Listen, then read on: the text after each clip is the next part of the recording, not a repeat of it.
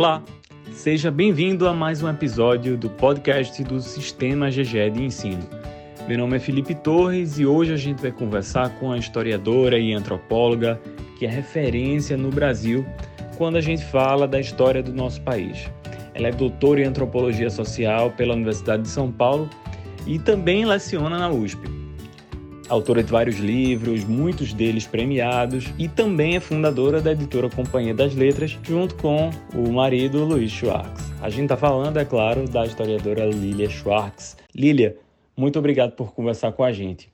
Eu começo te perguntando o que é que a história pode nos trazer de insight a respeito de momentos como esse, né, de pandemia de coronavírus ou de qualquer outra doença.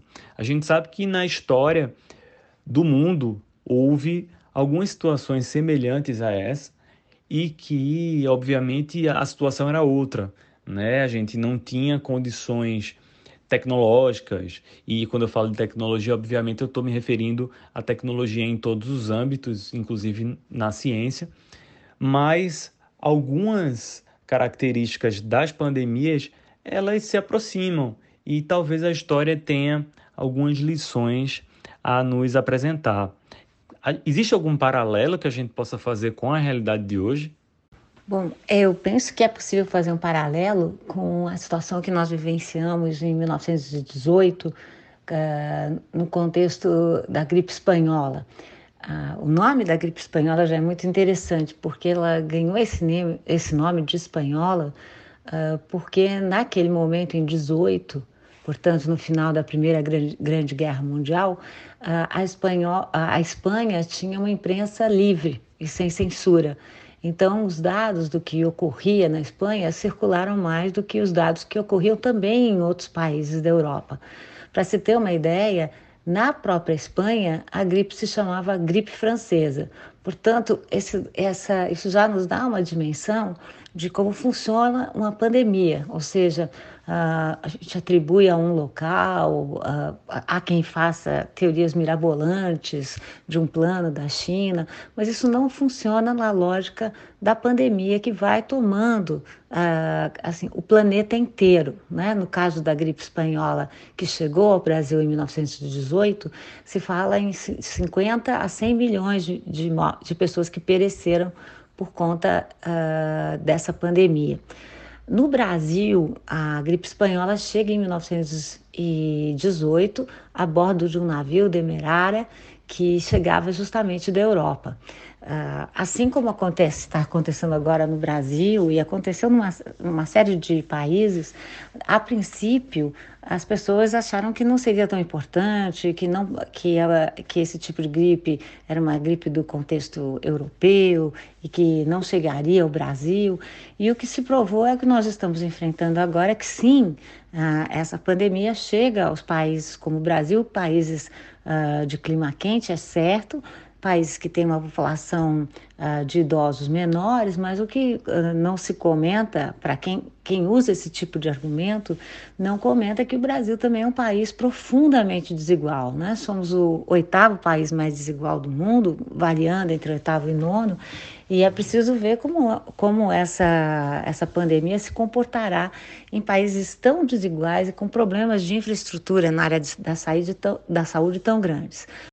E nesse contexto, Lília, da, da gripe espanhola, quais foram as medidas que, que o governo ou o Estado tomou é, para a contenção da, da pandemia? Porque a gente tem visto hoje uma série de mobilizações distintas, né? Mas sendo o isolamento social a principal delas, é claro. Mas como, como foram as medidas àquela época? Bom, em 18 as medidas foram semelhantes a essas que nós estamos vendo.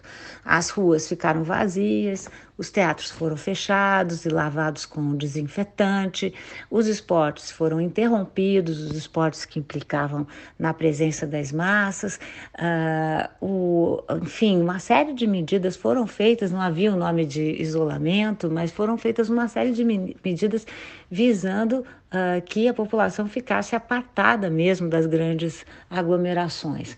Os, os, também é preciso dizer que os hospitais ficaram superlotados, como estamos começando a verificar agora no Brasil. Uh, e também uh, as pessoas, os jornais comentavam que naquele ano não tinha acontecido uh, o Dia dos Pais, porque as pessoas não puderam se locomover, ir ao cemitério e fazer a sua homenagem. Mas é possível dizer que, que a gripe espanhola traz algum, algum ensinamento para a gente, de fato, algum, algum legado Toda crise leva consigo a uma série de problemas, né? É possível dizer que toda crise fecha uma porta, né? São, não, eu me refiro aos mortos, eu me refiro à desorganização da economia, me refiro também ao isolamento das pessoas, uh, mas toda crise também pode abrir uma frestinha de esperança, não é? No caso da gripe espanhola, o que aconteceu foi que foi a primeira vez que se começou a imaginar só se, uh, um Ministério da Saúde. Esse ministério só viria, de fato, a acontecer, ou seja, a ser efetivamente criado em 1930.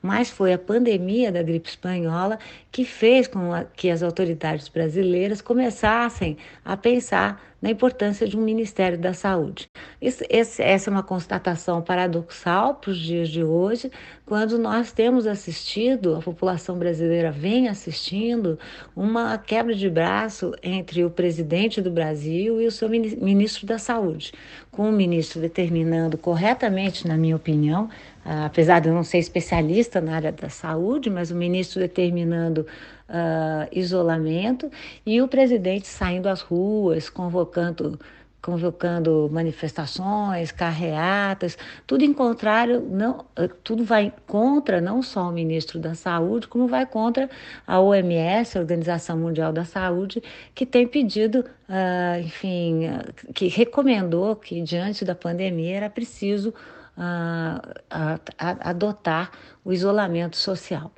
Não o isolamento vertical, como, como o presidente do Brasil vem aí proclamando. Então, enfim, é, é, difícil dizer que na história tudo se repete, não se repete, mas a gente pode aprender sim com exemplos do passado, pode aprender sim com, com o que aconteceu em outros momentos e também com exemplos do que vem acontecendo um mês na nossa frente, dois meses na nossa frente, uma semana em nossa, na nossa frente. Esses exemplos mostram que o isolamento horizontal, ou seja, de toda a população e não só na, da população vulnerável, é uma medida mais do que aconselhada, é uma medida que nós precisamos acatar, precisamos tomar. É só dessa maneira que é, será possível fazer com que a pandemia, de fato, uh, vá embora com o menor número de mortos, o menor número de perecimentos. Enfim, a, a comparação com a gripe espanhola nos ajuda muito a pensar uh, em novas utopias. Em 1918, a grande utopia era a constituição do Ministério da Saúde para todo o Brasil. No, nos anos 2020, né, 2020, a utopia é uma utopia bem menor, né? É de fazer que o nosso presidente do, do executivo, o nosso chefe de Estado, que ele de fato uh, não tente inventar a roda, mas tente aprender com a história, tente aprender com o passado, com o presente e com aqueles que são especialistas.